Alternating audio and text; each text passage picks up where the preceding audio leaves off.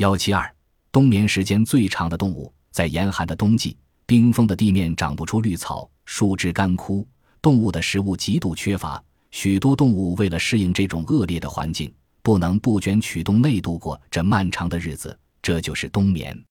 动物在进入冬眠期之前，它们四处寻找食物，然后把自己吃得饱饱的，养得胖胖的，为冬眠做好身体和精神准备。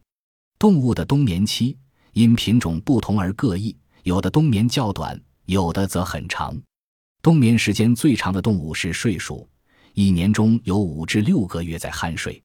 冬眠时，它不吃不喝也不动，呼吸几乎停止，身体变得僵硬。这时候，外界的任何声音都不能够吵醒它们，是冬眠期最长的动物。